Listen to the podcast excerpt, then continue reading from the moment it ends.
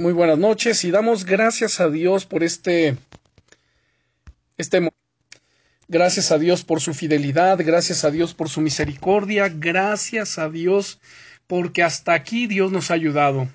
Gracias a Dios. Y bueno, solamente quiero comentar muy brevemente unas palabras referentes a este año. Yo recuerdo que el año pasado, a finales ya del 2022, escuchaba yo mucha gente, no solamente hermanos, sino gente en general, que decía, ay, ojalá y este 2023 nos pinte un año mejor, no sea un año mejor, sea mejor las cosas. Bueno, yo solamente quiero recordar y comentar lo que brevemente yo decía. No podemos nosotros vivir simplemente con la esperanza de ojalá y sea mejor, ojalá y nos vaya mejor. Yo creo que nos va a ir mejor en la medida en que nosotros hagamos las cosas mejor. Alguien dijo una, en una ocasión unas palabras muy sabias que son estas. Si el fruto que tú estás cosechando no te satisface, bueno, pues cambia la semilla. Si no cambiamos la semilla, si no cambiamos las acciones, si no cambiamos las cosas que hemos venido haciendo normalmente, bueno, pues vamos a seguir cosechando los mismos resultados. Si el año pasado no nos satisfizo, y esperamos que este año sea mejor, bueno, pues tenemos que cambiar, tenemos que mejorar, tenemos que hacer las cosas mejor. En este aspecto, en cuanto a nuestra relación con Dios, bueno, la Biblia claramente nos dice, Deuteronomio capítulo 28, del versículo 1 al 14, que las bendiciones son una consecuencia de nuestra obediencia, es decir, en la medida que obedecemos, en la medida que caminamos en obediencia a Dios, simplemente las bendiciones se dejan venir sobre nosotros. En Deuteronomio 28.1 nos dice, acontecerá que si oyeres atentamente la voz del Señor tu Dios para guardar y poner por obra todos sus mandamientos que yo te prescribo hoy, también vendrán sobre ti todas estas bendiciones y te alcanzarán. Entonces, las bendiciones son una consecuencia de nuestra obediencia. Así que yo creo firmemente que este año 2023 sí va a ser de una gran bendición. Y esto obedece a que vamos a nosotros poner un mayor empeño, una mayor dedicación en nuestra relación con Dios. Vamos a fortalecer nuestros tiempos de oración, por supuesto, fortalecer nuestra obediencia a Dios y esto va a detonar las bendiciones, detona cielos abiertos. Eh, segundo libro de Crónicas, capítulo 7, versículo 14 nos dice, si se humillare mi pueblo, sobre el cual mi nombre es invocado, y oraren, y buscaren mi rostro, y se convirtieren de sus malos caminos, entonces yo iré desde los cielos, perdonaré sus pecados, y voy a sanar su tierra, dice el Señor. Así que si nos aplicamos en eso, por supuesto que este año 2023 va a ser mejor. Y no solamente va a ser mejor que el 2022, sino que este año puede ser el mejor año de nuestra vida. El mejor año pero nuevamente, esto va a obedecer a qué? A nuestra relación con Dios, a nuestro caminar con Dios, a nuestra obediencia a Dios. Si le amamos, le obedecemos, le honramos, si hacemos las cosas que son agradables delante de sus ojos, esto va a traer como consecuencia bendiciones abundantes. No solamente es el hecho de, oh, yo declaro, yo decreto que este año 2023 va a ser mejor y seguimos haciendo las mismas cosas, pues por supuesto que no. Va a ser igual que el año pasado y quizá peor porque es frustrante. Llega un momento de frustración donde uno dice es que yo esperaba mejores resultados, yo esperaba mejores cosas. Sí, pero no hemos cambiado el fruto. No hemos dejado de hacer las mismas cosas, pues entonces no podemos esperar recibir algo mejor. Bueno, sin más, yo oro a Dios y deseo con todo mi corazón, así como lo dice la tercera carta del apóstol Juan, versículo 2, amado. Y esto lo deseo para todos ustedes y aún para nuestros demás grupos de estudio y nuestra iglesia en general y todos aquellos sobre quienes estos estudios tienen influencia, los devocionales, las enseñanzas, las predicaciones. Bueno, dice tercera de Juan versículo 2, amado, yo deseo que tú seas prosperado en todas las cosas y que tengas salud, así como prospera tu alma. Así que en la medida que nuestra alma persevera en los caminos de Dios, vamos a estar recibiendo todas esas bendiciones. Y lo oro a Dios que así sea en sus vidas en el nombre poderoso de Jesús. Bien, vamos a leer nuestros primeros dos versículos de nuestra primera carta del apóstol Juan capítulo 2. Recuerden que comenzamos hace ocho días el estudio de donde el Señor Jesucristo es nuestro abogado y la propiciación por nuestros pecados. Él es nuestro abogado y la propiciación por nuestros pecados. Así que Primera de Juan capítulo 2 versículos 1 y 2 nos dice, Hijitos míos, estas cosas os escribo para que no pequéis. Y si alguno hubiere pecado, abogado tenemos para con el Padre a Jesucristo el justo, y Él es la propiciación por nuestros pecados, y no solamente por los nuestros, sino también por los de todo el mundo. Oremos, Padre, en el nombre poderoso de Jesucristo. Te damos gracias, eterno Señor, por tu amor y verdad. Te damos gracias por este inicio de año, este estudio que tenemos delante de tu presencia. Te damos gracias, glorioso Señor, porque nuestras vidas están en tus manos y porque sabemos que tú tienes lo mejor para nosotros, tú deseas lo mejor para nosotros y nos ayudarás, Señor, a lograrlo y alcanzarlo. Te pedimos que perdones nuestros pecados, Señor. Limpia nuestra mente, nuestro corazón, santifica nuestra alma, vivifica, Señor, nuestro espíritu. Abre, Rey eterno, nuestros oídos espirituales. Y que la verdad de tu palabra, Señor, sea implantada en nuestros corazones, en nuestro espíritu, en el nombre todopoderoso de Jesucristo en el nombre todopoderoso de Jesucristo y derriba, Señor, toda mentira, derriba, Señor, toda obra del enemigo y afirma tu verdad y tu poder en nuestras vidas. En el nombre poderoso de Cristo Jesús. Amén. Una vez más le doy lectura a estos dos versículos. Primera de Juan, capítulo 2, versículos 1 y 2 nos dice, Hijitos míos, estas cosas os escribo para que no pequéis. Miren, hermanos, si algo se espera de parte de Dios hacia nosotros es que no pequemos. Y además agrega diciendo, y si alguno hubiere pecado, así como si tuvo de repente algún resbalón por ahí, bueno, pues abogado tenemos para con el Padre a Jesucristo el justo.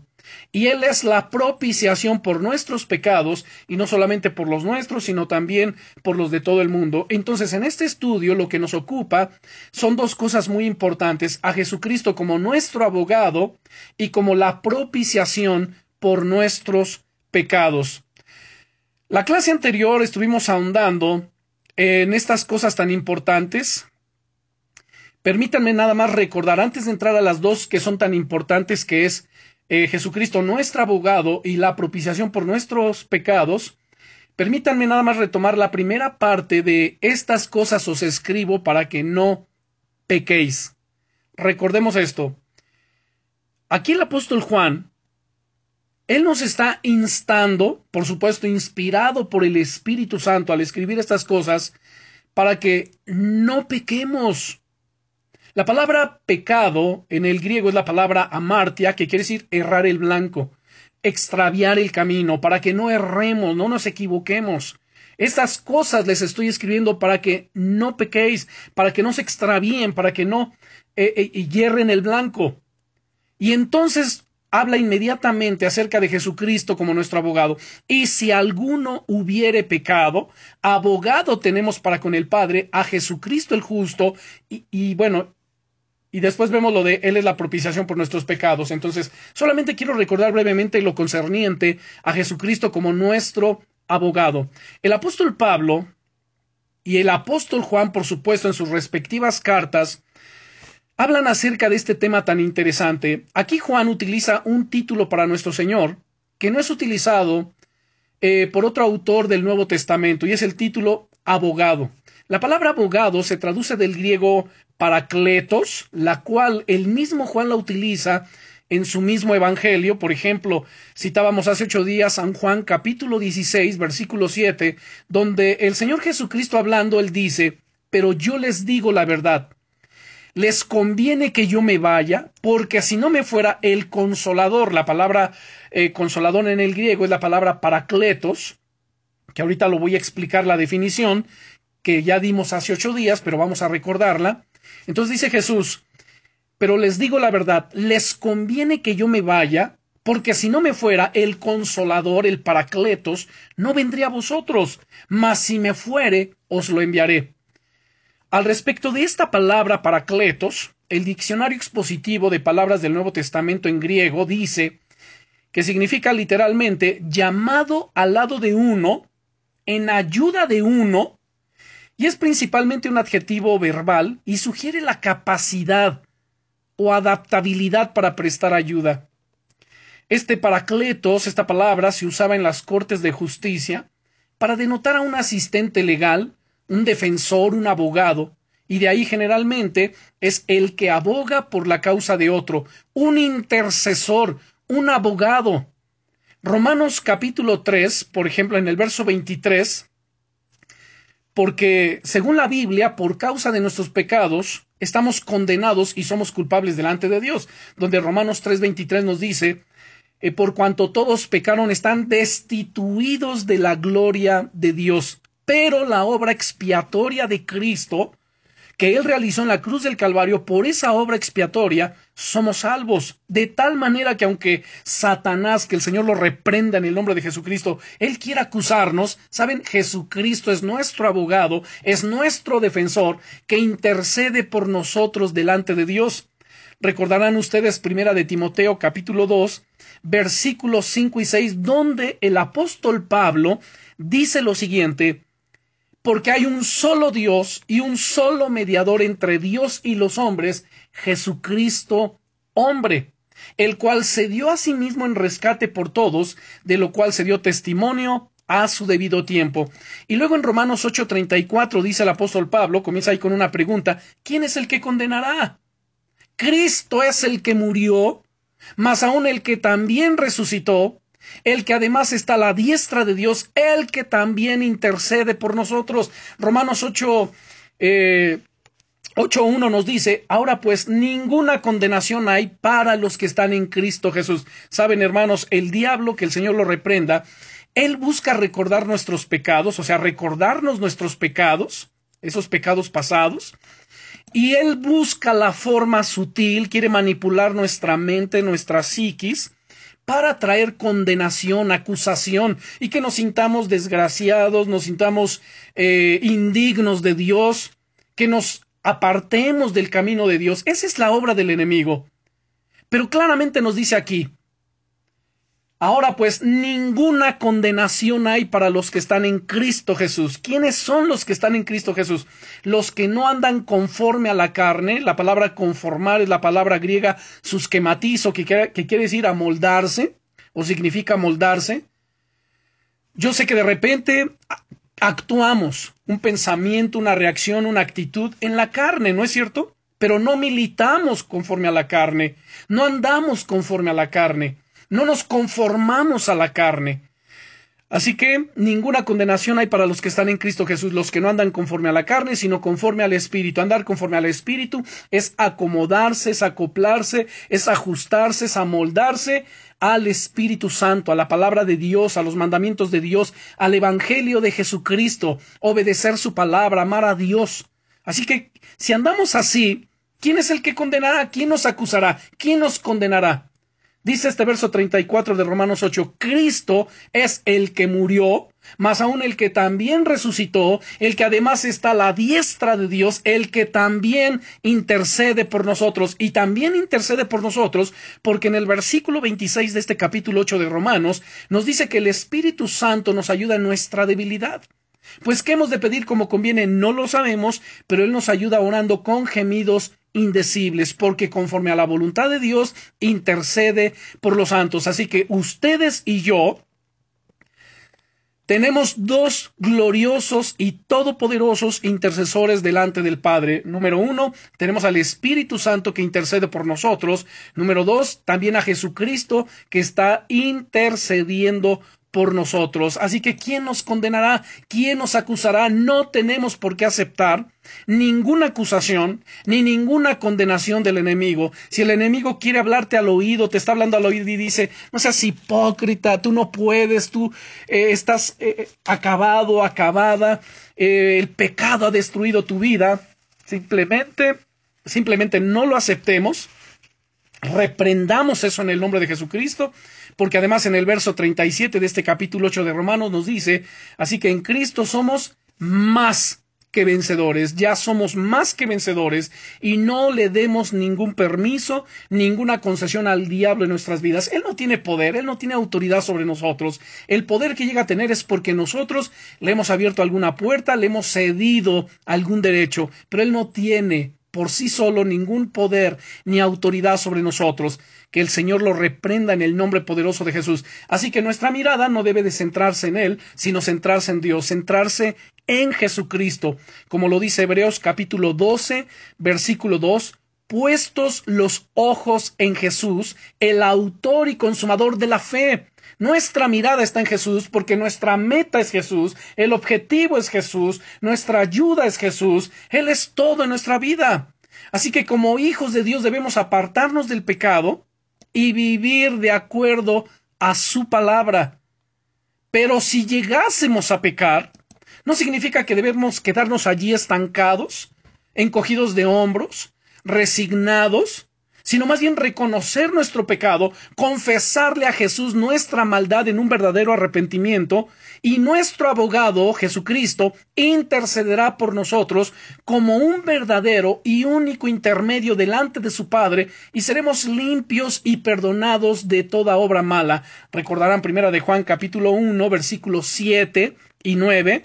El verso 7 nos dice, pero si andamos en luz, como Él está en luz, tenemos comunión unos con otros y la sangre de Jesucristo, su Hijo, nos limpia de todo pecado. Ahora, ustedes quienes ya estudiaron conmigo los beneficios de la sangre de Cristo recordarán todos estos beneficios y es justamente ese estudio el que nos introdujo a este para ver a Jesucristo como nuestro abogado y la propiciación por nuestros pecados. Luego en el verso 9 nos dice, si confesamos nuestros pecados, él es fiel y justo para perdonar nuestros pecados. No dice y a ver si te perdona y a ver si Él está en disposición para hacerlo. No. Él es fiel y justo para perdonar nuestros pecados y limpiarnos de toda maldad. Eso es lo glorioso. Por ello el apóstol Juan dice que no debemos pecar pero si alguien lo hace y se arrepiente, que recuerde, abogado tenemos para con el Padre. ¿Quién es? Jesucristo. Y Él es la propiciación por nuestros pecados. Así que entramos directamente entonces a Jesús como la propiciación de nuestros pecados. Empezamos a hablar algo acerca de ello en nuestra clase pasada, al final.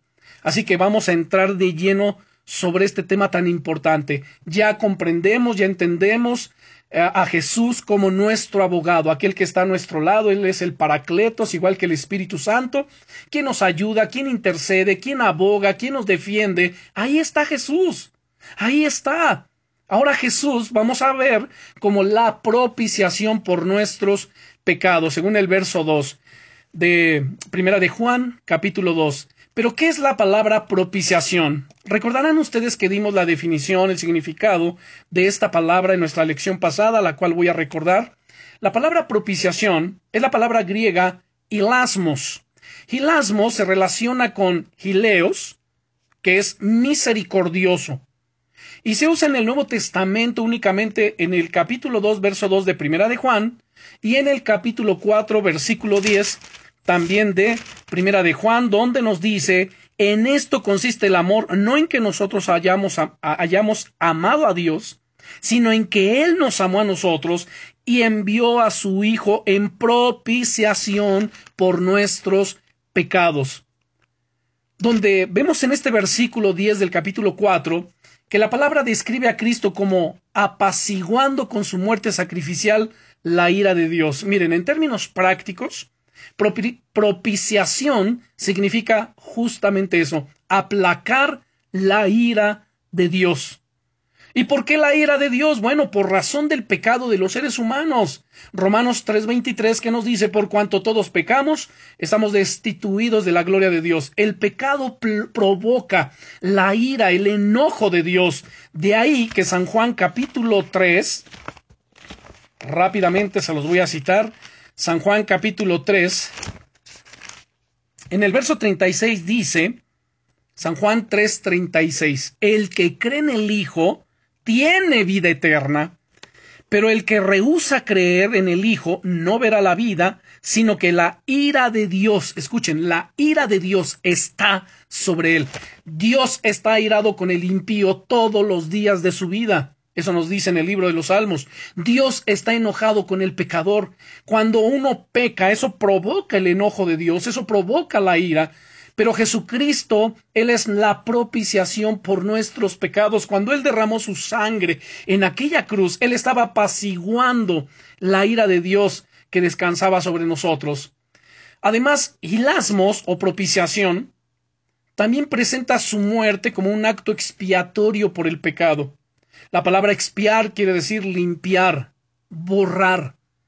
Y a través de la muerte expiatoria de Cristo, Dios extiende su eh, su ileos, su misericordia, esto es interesante que lo comprendamos, extiende su misericordia al pecador que cree y que se reconcilia con él. Ahora bien, el Señor Jesús nos salva por medio de depositar nuestra fe en su sacrificio. De ahí que recordarán primera de Juan, perdón, no primera de Juan, eso lo citaré en, un momento más adelante, pero Romanos capítulo 5, y versículo 1 nos dice, justificados pues por la fe, tenemos paz para con Dios por medio de nuestro Señor Jesucristo. Ahora tenemos paz porque hemos sido justificados pues por la fe, tenemos paz para con Dios por medio de nuestro Señor Jesucristo. Antes de paz había enemistad, había enojo, había ira de parte de Dios hacia nosotros por causa del pecado. Pero al depositar nuestra fe en Jesucristo, al creer con todo nuestro corazón y arrepentirnos de nuestros pecados, su sangre nos ha limpiado de todo pecado y nos ha reconciliado con el Padre y ha hecho la paz mediante la sangre de su cruz. Así que nos ha limpiado de toda maldad. Él mismo, Jesucristo, es el sacrificio que se ofreció para este fin. Y aquí Juan utiliza otra palabra griega para atribuírsela al oficio de Cristo, propiciación, que es la que hemos venido ahorita tratando, propiciación. Y dijimos que esta se traduce del griego hilasmos, y que es un término que sugiere la idea de un sacrificio y buscar al mismo tiempo la misericordia de Dios. Es la satisfacción de la justicia de Dios mediante un sacrificio. Saben, esta definición es de las que más me gustan. Nuevamente vuelvo a repetir, ¿qué es entonces? ¿Qué podemos decir que es la propiciación? Bueno, es la satisfacción de la justicia de Dios mediante un sacrificio. Entiéndase por ese sacrificio el sacrificio del Cordero de Dios que quita el pecado del mundo, llamado Jesucristo. La palabra propiciatorio en el Antiguo Testamento se refería a la tapa de oro que tenía dos querubines alados que iban sobre el arca del pacto. Recordarán ustedes el arca del pacto que el Señor le dijo a Moisés en Éxodo, en el capítulo a partir del capítulo 20, eh, del 20, cuando él sube a la presencia del Señor, cuando él va a recibir los diez mandamientos, y no solamente los diez mandamientos, sino también los mandamientos civiles, morales, sanitarios, alimentarios, etc. Y entonces cuando Dios comienza a hablar con Moisés, Dios comienza entonces a darle y a mostrarle el tabernáculo, todas las cosas que él tenía que construir, que erigir, que levantar, y dentro de ello, bueno, pues estaba el arca del pacto que iba a contener dentro de ello, dentro del arca del pacto, eh, las tablas de la ley, los diez mandamientos o las diez palabras, el decálogo, la vara de, Aarón que reverdeció y un poco de maná, ese pan que descendió del cielo. Y entonces vemos a partir del capítulo 25 del verso 10 en adelante del libro de Éxodo, no lo vamos a ver ahorita, cómo Dios empieza a describirle lo que él tiene que construir. Una vez que construye el arca del pacto, sobre ella tenía que poner una tapa con querubines alados hechos de oro puro, todo de oro. Y estos cubrían el arca del pacto. Bueno, esa tapa se llamaba propiciatorio. Dice, por ejemplo, quiero citar nada más dos versículos, el 18 y el 21 de Éxodo capítulo 25. Éxodo capítulo 25, versículos 18 y 21. En el verso 18 dice el Señor a Moisés, harás también dos querubines de oro, labrados a martillo, los harás en los dos extremos del propiciatorio. Verso 21, y pondrás el propiciatorio encima del arca, y en el arca pondrás el testimonio que yo te diré. Ahora, este propiciatorio le recordaba a Dios el hecho de que fuera propicio o misericordioso con su pueblo. Y el sumo sacerdote entonces rociaba la sangre del sacrificio sobre de él. Recordarán ustedes que hay un día especial, el día del Yom Kippur, que es el día del perdón. Y en este día es donde el sumo sacerdote entraba con la sangre del sacrificio y la rociaba sobre el propiciatorio, orando justamente eso, pidiendo, Señor, sé propicio a tu pueblo, ten misericordia de tu pueblo. Y entonces Dios se manifestaba allí.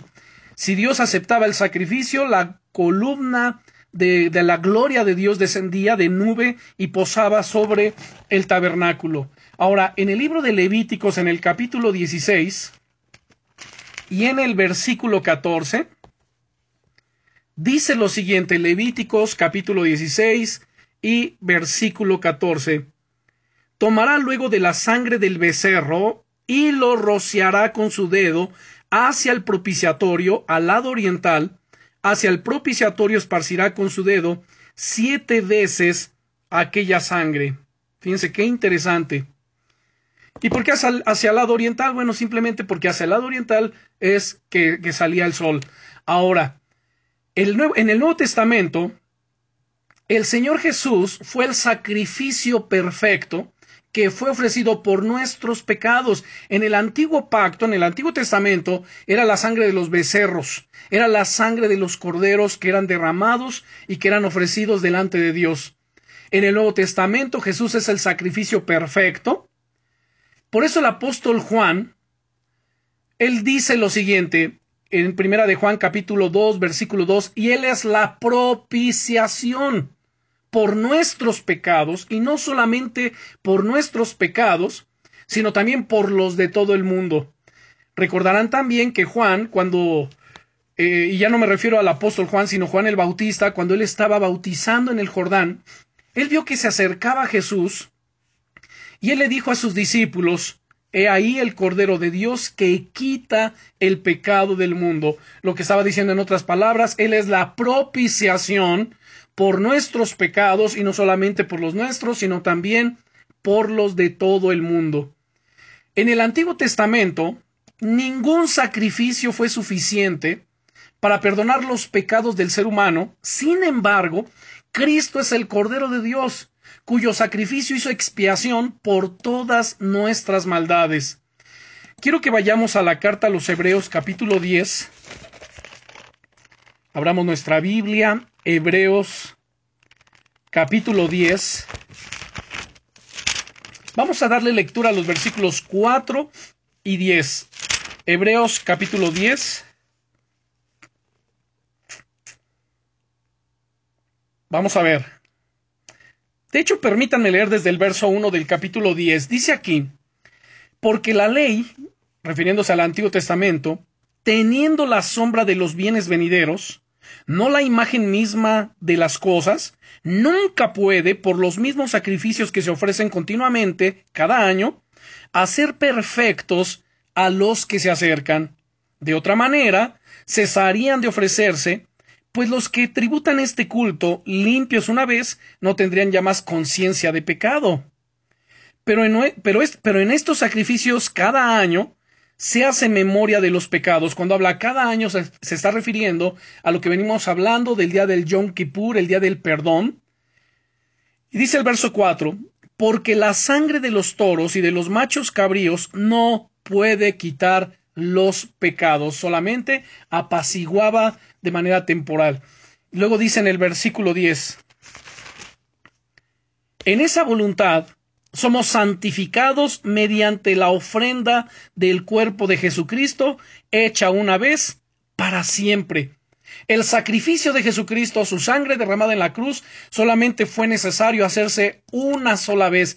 Esto es el sacrificio perfecto, el sacrificio del Hijo de Dios, ese Cordero de Dios que quita, que borra el pecado del mundo. Por eso es que cuando una persona se arrepiente, no importa la magnitud o la cantidad de pecados que haya cometido, que haya realizado, si se está arrepintiendo genuinamente, el Señor le perdona todos sus pecados y nunca jamás el Señor vuelve a recordarlos, jamás. El único que los recuerda y el único encargado de traerlos a nuestro, a nuestro recuerdo es el enemigo. Por eso tenemos que cerrar nuestros oídos a la voz del enemigo. Si hay una voz que tenemos que escuchar, si hay una voz a la que tenemos que abrir nuestros oídos y nuestro entendimiento, es a la voz del Espíritu Santo. Bien, luego dice en el versículo 11, y ciertamente todo sacerdote, está día tras día ministrando y ofreciendo muchas veces los mismos sacrificios que nunca pueden quitar los pecados. Pero Cristo, habiendo ofrecido una vez para siempre un solo sacrificio por los pecados, se ha sentado a la diestra de Dios. De ahí en adelante, esperando hasta que sus enemigos sean puestos por estrado de sus pies. Porque con una sola ofrenda hizo perfectos para siempre a los santificados delante de Dios, hermanos. Si ustedes se han arrepentido con todo su corazón, si nos hemos arrepentido, le hemos rendido nuestra vida, nuestro corazón, hemos determinado nuestro ser para hacer su voluntad, hemos sido ya perfeccionados, hemos sido santificados y delante de Dios, hermanos, somos los hijos de Dios, somos herederos de Dios y coherederos juntamente con Cristo. Bendito es el nombre del Señor. Y luego dice en el versículo 14, eh, nuevamente, ya lo habíamos leído, porque con una sola ofrenda hizo perfectos para siempre a los santificados. Y nos atestigua lo mismo el Espíritu Santo, porque después de haber dicho, este es el pacto que haré con ellos, después de aquellos días, dice el Señor, pondré mis leyes en sus corazones y en sus mentes las escribiré. ¿Qué hace el glorioso Espíritu Santo de Dios? Escribir la ley de Dios en nuestras mentes y en nuestros corazones. Y añade, y nunca más me acordaré de sus pecados y transgresiones. Nunca más Dios se acuerda de tus pecados, de tus iniquidades, de tus transgresiones, de las perversiones. Nunca jamás. Así que nadie tiene el derecho de acusarte, nadie tiene el derecho de señalar tus pecados pasados, nadie, porque el Señor ya los perdonó, el Señor ya los borró. Bendito sea el nombre del Señor. Y además en el verso 18 dice, pues donde hay remisión de estos, no hay más ofrenda por el pecado. Bendito sea el nombre del Señor. Díganme si no es una gran bendición el poder conocer estas cosas, el, poder entender estas cosas. Así que miren, hermanos, de esta forma, podemos decir que el Señor Jesucristo, y no es que solo podamos decir, sino podemos afirmar, porque la misma palabra de Dios nos da testimonio, que Jesucristo nos salva y perdona todos, no algunos, todos nuestros pecados. Así que si se han arrepentido, hermanos, siéntanse perdonados, siéntanse amados, siéntanse aceptados por Dios.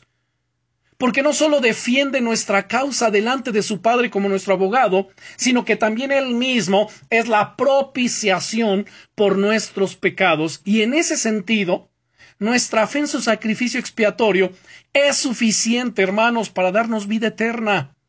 Es suficiente. Quiero que vayamos a Romanos capítulo 3 versículo 25. Romanos 3 verso 25. En el verso 23, que ya lo he citado, nos dice, por cuanto todos pecaron están destituidos de la gloria de Dios. Luego nos dice en el verso 24, siendo justificados gratuitamente por su gracia mediante la redención que es en Cristo Jesús. La palabra redención es la palabra griega apolutrosis y apolutrosis es una liberación. Nos habla de una liberación asegurada por el pago de un rescate y ese pago que se dio por nuestro rescate es la sangre de Jesucristo. Dice el apóstol Pedro, fuisteis comprados, fuisteis rescatados de vuestra vana manera de vivir, no con precios como oro plata, cosas corruptibles, sino con la sangre preciosa de Jesucristo. Así que hemos sido liberados, hemos sido puestos en libertad. Y esta palabra apolutrosis, redención, describe además, y fíjense qué interesante es esto, porque en el griego secular describe a un conquistador soltando a los prisioneros, un amo redimiendo a un esclavo. En el Nuevo Testamento la palabra designa la liberación del mal y de la condenación del pecado por medio de Cristo. Es el precio que se pagó para la compra de esta liberación y ese precio fue la sangre gloriosa del Cordero que se derramó en la cruz del Calvario. Bendito es el nombre todopoderoso de nuestro Señor Jesucristo. Luego dice el versículo 25 nuevamente, eh, bueno, no nuevamente, sino vamos a leer verso 25, dice, a quien Dios puso, refiriéndose a Jesucristo, como propiciación por medio de la fe en su sangre, para manifestar su justicia a causa de haber pasado por alto en su paciencia los pecados pasados. Así que propiciación quiere decir apaciguamiento de la ira divina por medio de una ofrenda o sacrificio. Ustedes recordarán, si conocen algo de historia o hemos llegado a ver en algún momento, en alguna serie o película, donde nos presentan algunas etnias, tribus de, en algunos otros países, donde ellos creen en ciertas deidades. Incluso, no vamos lejos, en la era prehispánica en México, bueno, pues nuestros antepasados, los aztecas, los eh, otomíes y dependiendo la zona geográfica, pues estos ofrecían sacrificios a sus deidades, ¿no es cierto? Para apaciguar su ira, para buscar su favor, lluvia, una mejor cosecha, fertilidad, etc.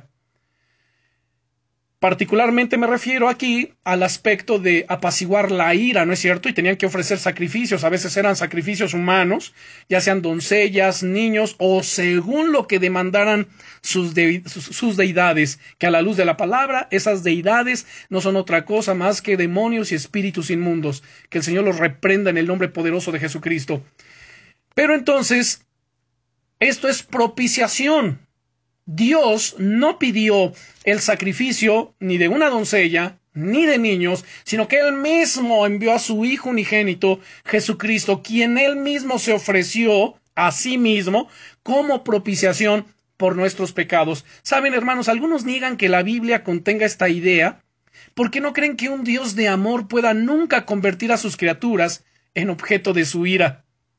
Pero la idea está claramente expresada en la palabra griega traducida como propiciación, que ofrece la única solución ante la condena divina del pecado, tal cual lo explica el apóstol Pablo en esta misma carta de Romanos capítulo 1, versículos 18 hasta el capítulo 3, versículo 20. De hecho, les voy a dejar de tarea, si tienen ahí un cuadernillo, eh, anoten por favor, leer Romanos capítulo 1, versículos 18 al capítulo 3, versículo 20. Lean por favor estos tres capítulos tan interesantes donde nos hablan acerca de este tema. Ahora, retomando el versículo 25 que acabamos de leer, a quien Dios puso como propiciación por medio de la fe en su sangre, para manifestar su justicia a causa de haber pasado por alto en su paciencia los pecados pasados. Cristo es nuestro sacrificio expiatorio. En otras palabras, Él murió en nuestro lugar por nuestros pecados. El enojo de Dios con los pecadores, saben hermanos, es legítimo. Se rebelaron contra Él, se apartaron de su poder regenerador, pero Dios declara que la muerte de Cristo es el sacrificio designado y apropiado para nuestros pecados.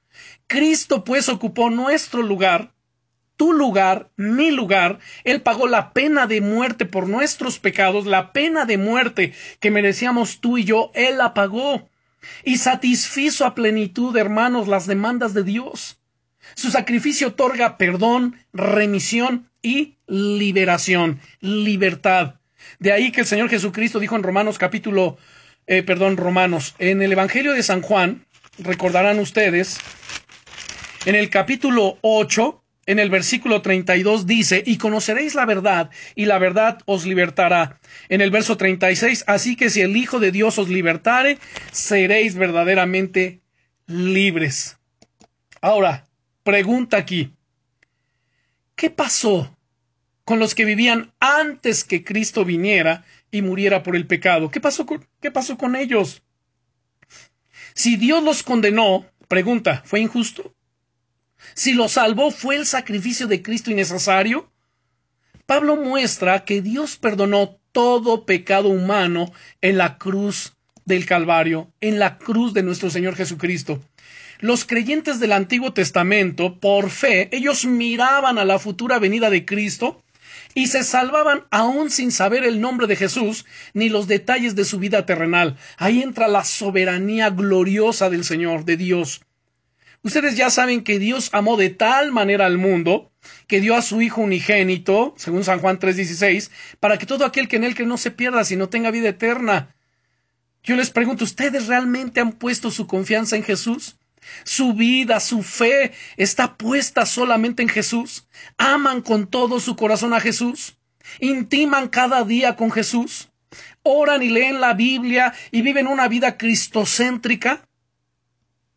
Son respuestas que tenemos que contestarnos. La sangre, miren, porque además esta palabra, la palabra sangre que hemos venido estudiando, es una referencia, hermanos, a la muerte de Cristo como sacrificio realizado en lugar nuestro. El sacrificio de Cristo fue un sacrificio expiatorio, ya hemos dado la definición de lo que significa expiar, fue propiciatorio, que es lo que hemos estado estudiando, fue también redentorio porque fue el precio, el pago que se dio por nosotros, pero además fue vicario o sustitutorio porque el justo murió por los injustos. Él ocupó nuestro lugar en la cruz del Calvario, derramando su sangre.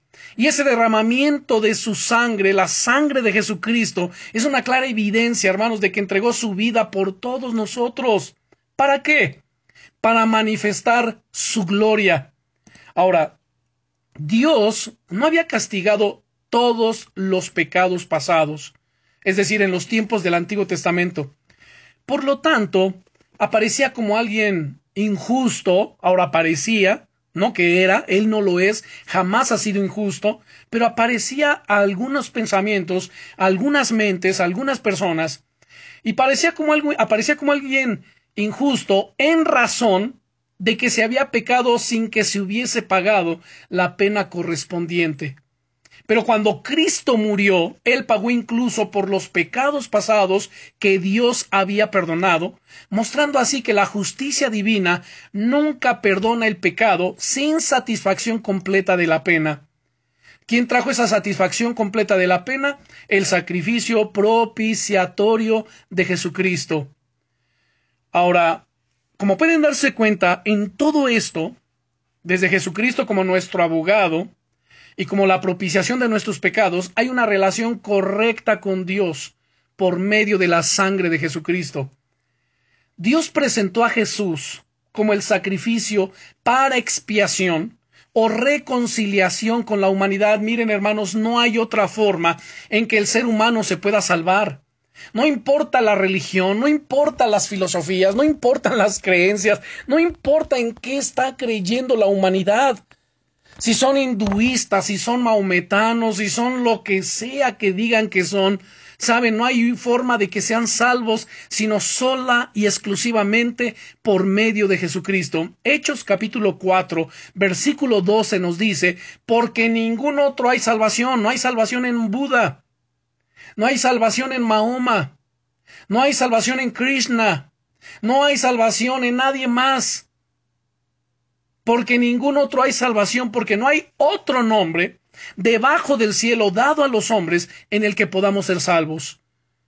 Primera de Timoteo 2.5 dice, porque asimismo hay un solo Dios y un solo mediador entre Dios y los hombres, Jesucristo hombre. San Juan 14.6, por ello Jesucristo mismo dice, yo soy. Él no dijo yo soy un camino, sino yo soy Él, el único camino. Yo soy el camino y la verdad y la vida. Nadie, Nadie viene al Padre sino por mí. Nadie puede llegar al reino eterno de los cielos. Nadie puede ser verdaderamente salvo si no es por medio de Jesucristo.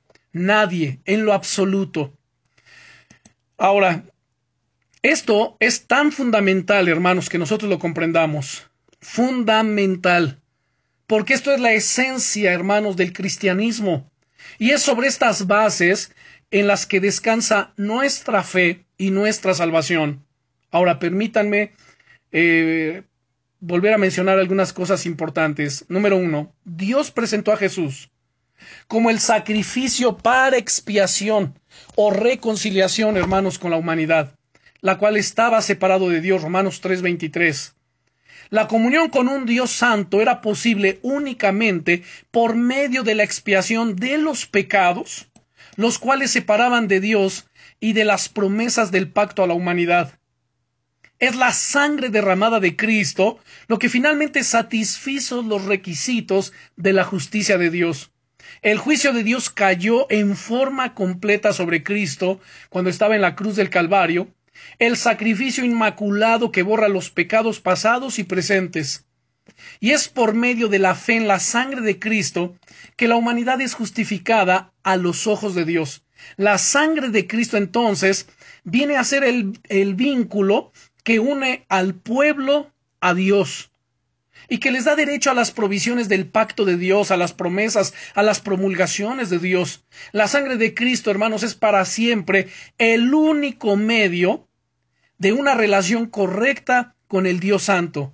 Quiero que veamos dos pasajes para poder concluir con este estudio. Mateo capítulo 26, versículo 28.